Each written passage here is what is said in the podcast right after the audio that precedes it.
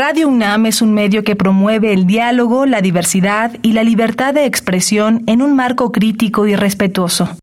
Los comentarios expresados a lo largo de su programación reflejan la opinión de quien los emite, mas no de la radiodifusora. ¿Qué podemos hacer hoy por el planeta? Gracias a los árboles podemos respirar un aire más limpio. El papel y el cartón constituyen hasta el 90% de los residuos generados por oficinas. Reutilizar al máximo estos elementos ayuda a evitar la tala de millones de hectáreas de bosques. Habitare. Hola ecófilos y ecófilas, qué gusto que nos acompañen en una nueva emisión de Habitare, Agenda Ambiental Inaplazable. Me da mucho gusto saludarles en este programa. Me encuentro como cada semana acompañando a la doctora Clementina Equiwa. Hola Mariana, sí, qué gusto como siempre y yo, bueno, particularmente feliz porque ya recibí mi segunda dosis de vacuna, entonces pues me siento impresionada por la organización para recibir las vacunas, por la velocidad de, la ciencia para lograrlas, entonces bueno, es un tema que no podía dejar pasar. Y bueno, estamos eh, muy contentas porque tenemos a René Cerritos, que es biólogo de la Facultad de Ciencias y él hizo el doctorado en ecología en el Instituto de Ecología y ahora es eh, investigador en la Facultad de Medicina de la UNAM. Bienvenido, René. Hola, ¿qué tal? Muchas gracias por la invitación, Clementina y Mariana. Muchas gracias a ti, René, por acompañarnos. Bueno, sin más preámbulo y con la alegría de que Clemen ya esté con esta segunda dosis de la vacuna en medio de un momento que es totalmente incierto para todas y todos, estamos muy contentos de hablar de un tema importantísimo, que es insectos comestibles y sostenibilidad alimentaria. Si quieren saber más acerca de esto, quédense con nosotros. Esto es Habitare, Agenda Ambiental Inaplazable. Empezamos. El Instituto de Ecología de la UNAM y Radio UNAM presentan. Toma segundos destruir lo que ha crecido en años. Toma horas devastar lo que se ha formado en siglos. Tomar acciones para rescatar nuestro ambiente solo requiere un cambio de conciencia. Habitare. Agenda ambiental inaplazable. Ciencia, acciones y reacciones para rescatar nuestro planeta. Nuestra, casa. Que continúen con nosotros en esta Habitare Agenda Ambiental Inaplazable. Clemen, al inicio de este programa nos comentabas este tema tan importante que es la vacuna para la que está tan importante para combatir la pandemia ¿no? y el resto de contagios. Y bueno, pues hoy que vamos a hablar acerca de insectos comestibles y sostenibilidad alimentaria, es muy interesante pensar que a pesar de temas tan urgentes y graves como la pandemia, la población de México y el mundo sigue en aumento cada vez mayor. Tan solo en México, la población es de 120 millones de habitantes y no hablemos ahora de los que somos en el resto del mundo. Y uno de los temas más importantes es que en algún punto los alimentos, tal como los conocemos, puede que se estén agotando, si no es que en algunas partes ya está pasando. Así es, bueno, eh, el reto ha sido desde hace muchos años efectivamente ir alimentando a esta creciente población y con precisamente el invento de las vacunas, eh, con mejores condiciones de salud en, en, todas, en todo el mundo, pues eh, la población ha crecido constantemente y eh, todo ha sido a costa de los recursos naturales. Cada vez eh, que se necesita más alimento, pues fácilmente se limpian más ecosistemas, se tiran árboles, se, se destruyen muchas regiones, ¿no? Y se instalan campos de ganado, campos de cultivo. Y va a llegar un momento en el que la Tierra no tenga una mayor capacidad y de hecho Malthus lo discutió en su momento. Entonces, bueno, eh, yo quisiera, eh, con este preámbulo, preguntarle, número uno, a, René cómo, eh, cómo puede ser que exista este vínculo, que a veces no lo vemos, entre un biólogo que está trabajando en la Facultad de Medicina. ¿Cuál es el enfoque de la investigación que llevas allí a cabo, René? Eh, pues sí, es un poco raro, Clementina, que que biólogos estén en, la facultad de, medicina. Pero fíjate que no tanto. Y bueno, evidentemente no, no soy el único. Eh, pues es muy interesante porque tenemos, tenemos un problema de alimentación, de disponibilidad del, del, alimento, no solamente en México, sino en el planeta.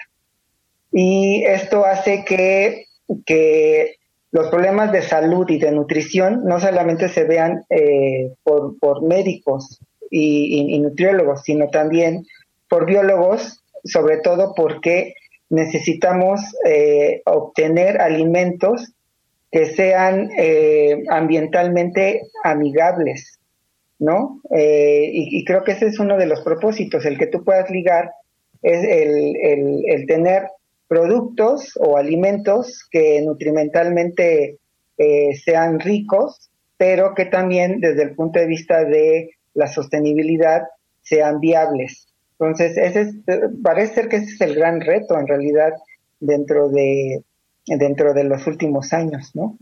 René, y ahora que hablas de esta diferencia que hay incluso en las palabras que empleamos, porque una cosa es comer, es decir, todo lo que ingerimos y que entra a nuestro organismo, y la otra tiene que ver con alimentarse, ¿no? De eh, pues recibir los nutrientes que nuestro cuerpo necesita, tal como el combustible.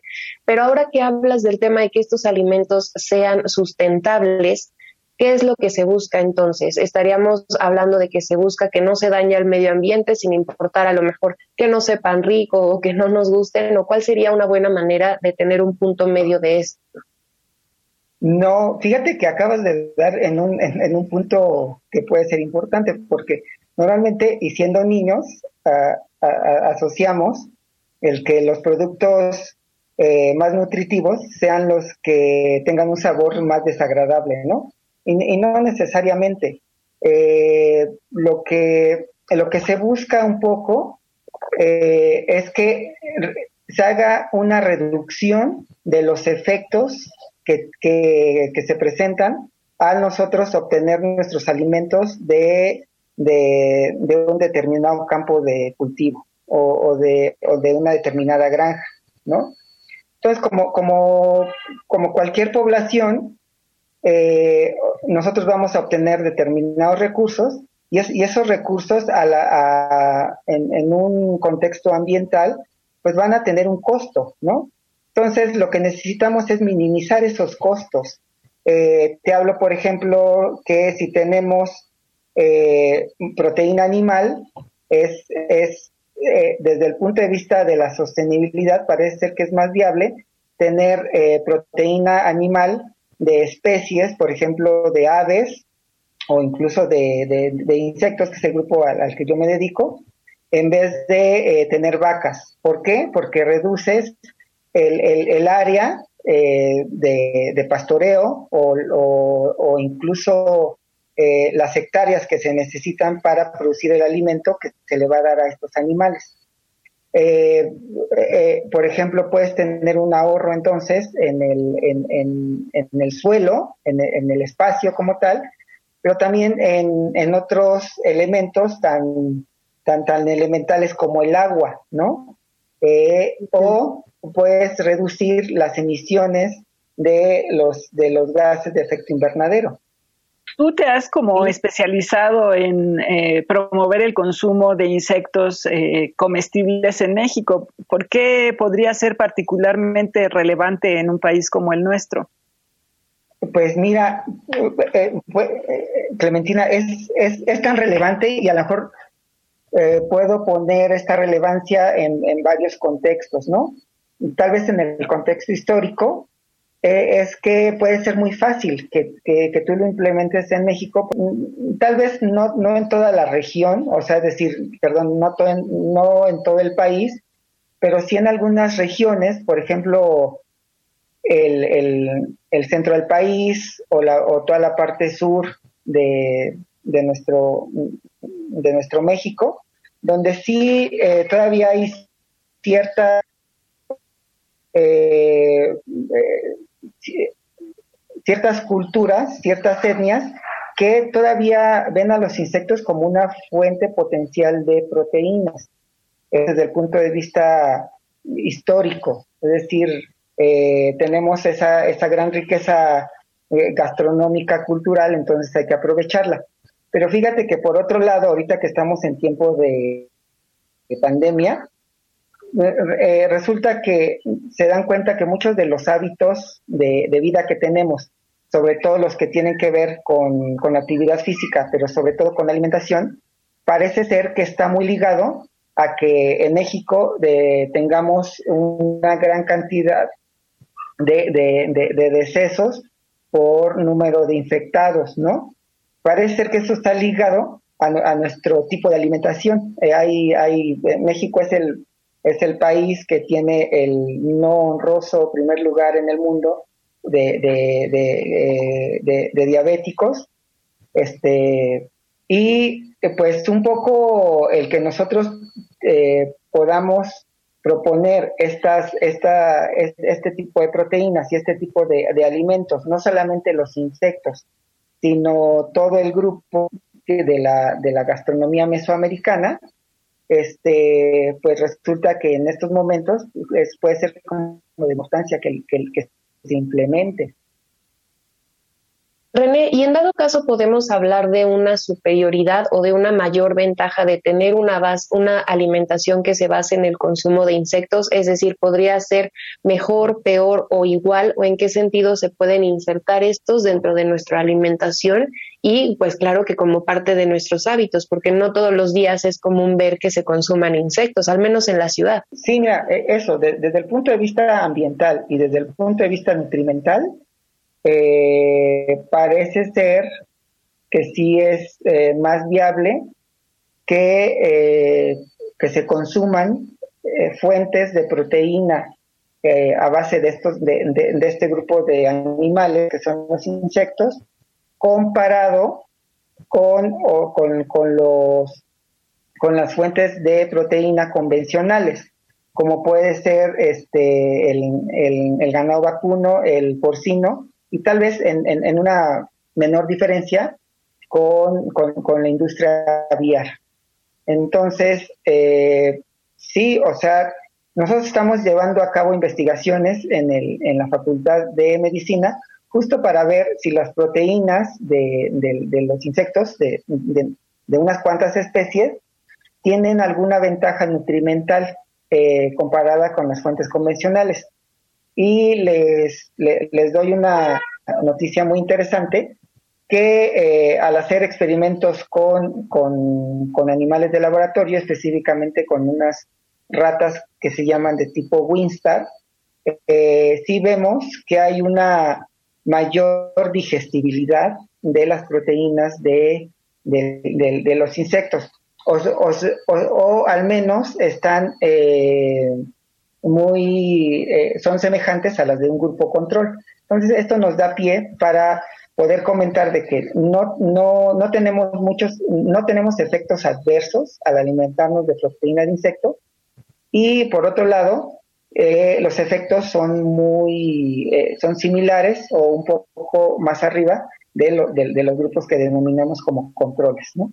Muchas gracias. Vamos a continuar ahora con la cápsula de biodiversidad y yo y regresamos para hablar en este Habitare acerca de insectos comestibles y sostenibilidad alimentaria. ¿Te parece, Clemen? Me parece muy bien. Seguimos. La biodiversidad y yo.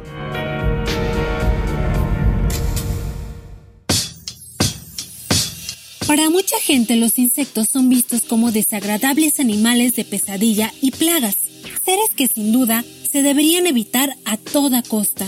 Sin embargo, para muchos pueblos alrededor del mundo, los insectos son tan importantes que llegan a ser manjares tradicionales. En Nigeria, al oeste de África, al caer la noche, la gente suele poner un tazón con agua bajo una luz. En poco tiempo, el tazón estará lleno de termitas las cuales se cocinan al carbón. Luego se les quitan las alas y se sazonan con sal, obteniendo así un delicioso y nutritivo platillo.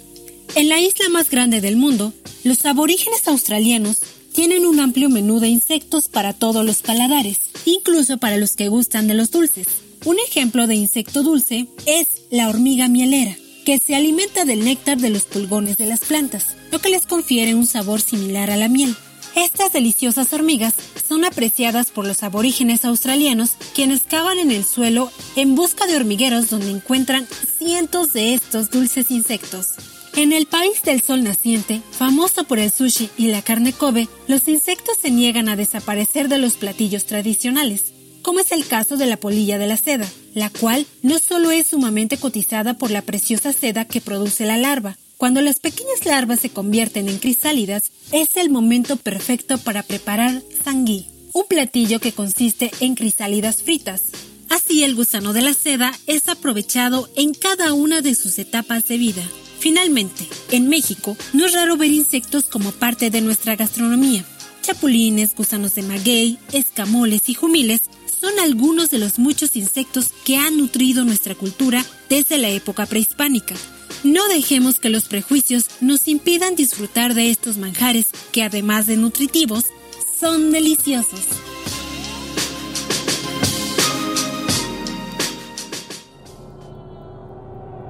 Habitare Ecófilos, qué gusto que continúen con nosotros en este habitar. Estamos con nuestro experto René Cerritos, biólogo de la Facultad de Ciencias, hablando sobre insectos comestibles y sostenibilidad alimentaria. Y Clemen, ya conocimos mucho más acerca de estas especies que nos podemos acercar a consumir y con todas las ventajas que representan sobre otros alimentos. Eh, pero bueno, eh, yo siempre queda un poquito esta duda de cómo producirlas, ¿no? Eh, y, nos decía René antes de entrar al aire que una de las ventajas, por ejemplo, de especies eh, como los chapulines que se consumen ya tan habitualmente, son plaga. Eh, explícanos un poquito más de este al respecto, René, por favor. Pues sí, mira, él, aquí, aquí en el país tenemos una gran contradicción, como muchas otras contradicciones, eh, y no es, no es la excepción en el ámbito biológico y específicamente en el consumo de los insectos comestibles. La, la, especie que más se consume en el, en el, país de insectos se llama Sphenarium purpurascens y es, un, es, un, es, el, es el chapulín que, como lo dijo Mariana, se venden en todos los tianguis. Les aseguro que el 99% de esos, de esos chapulines eh, se colectaron en campos de cultivo donde los agricultores lo consideran que es una plaga, ¿no? Entonces, eh, ahí, hay un, ahí hay un tema que se tiene que regular, porque por un lado los, los, agricultores, los que siembran alfalfa, tratan de eliminar a este insecto, y por otro lado hay, hay, hay otras personas que casi en, en, la totalidad del año se dedican a cosechar estos chapulines. Son, les podríamos llamar chapulineros. Eh, a veces entran en conflicto agricultores con chapulineros, eh, cuando en realidad eh, se dan cuenta que este es una, si lo ves desde el punto de vista económico, puede ser una mina de oro, ¿no? y puedes tener beneficios secundarios. reduces la cantidad de insecticida que estás utilizando en los agrosistemas tienes un valor agregado que es el de los insectos. Y justo ya, ya, lo decía un investigador estadounidense, que en realidad deberíamos de ver a los insectos como un mini ganado, más que en este caso en México y, específicamente en el centro del país como una plaga, ¿no? Eh, lo, lo, que pasa es que desde el punto de vista ya incluso como de, como de género, eh, Clementina y Mariana, parece ser que no es muy atractivo el que tú a un, a un agricultor, este hombre, le, le puedas decir que, que, prefieres ser vaquero y tener un, un, rebaño de vacas o tener un rebaño de chapulines. Pues obviamente no es como... No es lo mismo. No es como, no, es como muy, muy varonil, ¿no? Eh, y entonces como que pesa. Entonces, este, pero como les digo, desde el punto de vista ambiental y desde el punto de vista nutrimental, no hay ya ninguna razón por la cual no deberíamos ya estar consumiendo eh, este, este al menos este, este, este insecto, ¿no? O muchas otras. Claro, y ahora estamos hablando mucho sobre las ventajas, René, y por supuesto que es muy atractivo y sobre todo incita a que nos pongamos a investigar mucho más acerca de este tema, de lo que ya nos estás presentando, pero me pongo a pensar un poco en la parte quizá negativa que todo esto tiene. Justamente ahora en tiempos de pandemia fue muy cuestionado por ejemplo, en países de Asia como China, donde también se comen insectos, ¿no? De hecho, hay imágenes muy famosas de lugares turísticos donde los venden en, banderillas, ¿no? Que son muy famosos. A lo que voy es, no existen riesgos hacia la salud eh, que vengan por parte del consumo de insectos. Sí, sí, sí, sí, claro que puede haberlos, eh, Mariana, pero sabes que muchas veces es, es la eh, el cómo estés manipulando a tu alimento, tal, mm. tal cual, ¿no? Entonces, por ejemplo, lo, que sucedió en, en, China pues, está ligado, por ejemplo, al hacinamiento entre especies, ¿no? Entonces, este, y al, tener un, eh, un hacinamiento y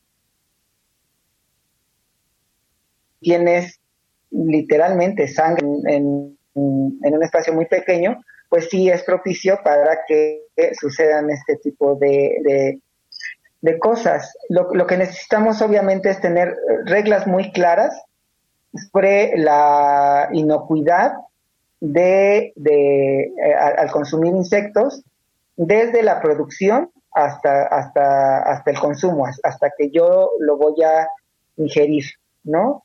Entonces creo que, y, en ese sentido, nuestro grupo de trabajo también está eh, trabajando eh, sobre todo implementando este, reglas de cómo es que deberíamos de producirlos, cómo es que deberíamos de manipularlos, cómo es que deberíamos de mantener y cómo es que deberíamos de consumirlos. Entonces, eh, por ejemplo, hay, puede haber riesgos a la salud.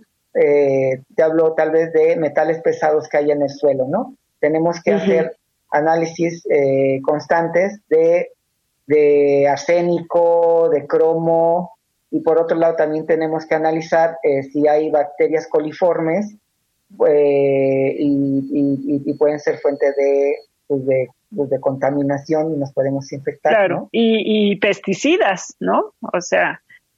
Exacto, claro, exacto. Sí, sí, sí. Y, hay, y hay casos ya documentados, sobre todo en la FDA, de, de, estas ideas muy, muy chistosas al estar en contacto con, pues con el país más, más, más rico y, la, y, con la gran potencia que es Estados Unidos, que tiene todo controlado. Eh, se dieron cuenta de que unas personas en Estados Unidos se, eh, intoxicaron muy, muy, muy grave por, por un alimento. Rastrearon y era el, los, los, los, chapulines, o más bien los chapulines que estaban, este, que tenían trazas de insecticidas, y que se eh, viajaban, eh, se importaban, bueno, llegaban de, de, manera clandestina hacia, hacia nuestro país vecino. Porque nunca estamos exentos, ¿no? Digo, cuántos alimentos o cuánta eh, producción de animales para consumo humano sí está controlada, digamos, a un 100%, ¿no? Y es más habitual consumirlo y aún así no nos salvamos de pescar enfermedades de vez en cuando. Claro, y por eso están, como dice René, tienen que estar las reglas bien claras, ¿no? Eh, si vas a consumir chapulines, a lo mejor buscar que de la milpa de donde se cosecha eh, no haya una fumigación para tratar de controlarlos, ¿no? Si en realidad la, el control de esos, animales es la cosecha que hagas para tu consumo o para consumo eh, comercial cómo fomenta crianza sostenible de insectos comestibles. Hay un este, trabajo que se publicó ya hace más de 10 años, donde, donde proponemos una serie de, medidas de cómo, cómo explotar de manera sostenible a, las especies de insectos, ¿no? Y entonces, como soy biólogo, pues siempre hay, hay una frase muy, muy usada entre nosotros que es o sea, sí, sí lo podemos hacer, pero depende de la especie, ¿no? Entonces, por ejemplo, eh, la, la, especie que les estoy hablando, que es este chapulín, que es Sphenadium purpurascens, muy difícilmente podríamos hacer granjas, este, porque ves que hay inmensidad de individuos en los agrosistemas y entonces mejor lo, lo aprovechamos de manera sostenida incluso, ¿no?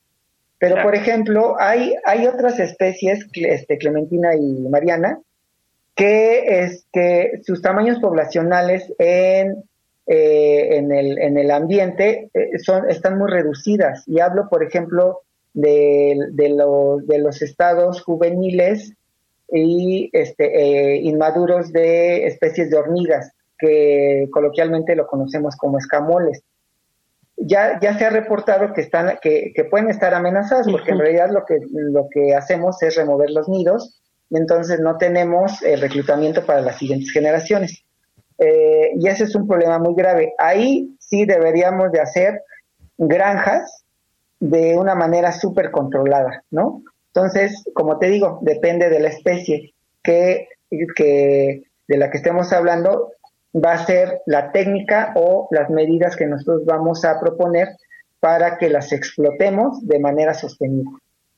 Pues muchísimas gracias por habernos acompañado, René Cerritos, y por todo lo que nos comentas acerca de estos insectos comestibles que dicen que será el alimento del futuro, pero no, son los del pasado y claro que sí del presente. Muchas gracias por habernos acompañado. Muchas gracias a ustedes por la invitación. Antes de despedirnos, Clemen, por favor, recordémosle a nuestras ecófilas y ecófilos las redes sociales donde nos pueden escribir. Sí, en Facebook estamos en Instituto de Ecología UNAM, en Twitter arroba y Ecología UNAM y en Instagram Instituto-Ecología UNAM. Y nos queda más que agradecer al Instituto de Ecología de la UNAM y a Radio UNAM. En la asistencia a Carmen Sumaya, información de Aranza Torres e Italia Tamés. En la voz de las cápsulas estuvo Lisbeth Mancilla, operación técnica y producción de Paco Ángeles, y en las voces los acompañamos la doctora Clementina Equiwa y Mariana Vega. Los esperamos en el próximo Habitare Agenda Ambiental Inaplazable. Hasta la próxima. ¿Qué podemos hacer hoy por el planeta? El detergente en polvo es más agresivo con el ambiente, además de que el desecho de las bolsas contamina en grandes porcentajes, pues tardan mucho tiempo en degradarse. Por eso te recomendamos utilizar detergente líquido, pues este se disuelve mejor en el agua y puedes reciclar el envase. Visita ecología.unam.mx para obtener más información sobre el tema de hoy. Y si quieres escuchar todas nuestras emisiones, Entra a radiopodcast.unam.mx. Radio UNAM y el Instituto de Ecología de la UNAM presentaron Habitare, Agenda Ambiental Inaplazable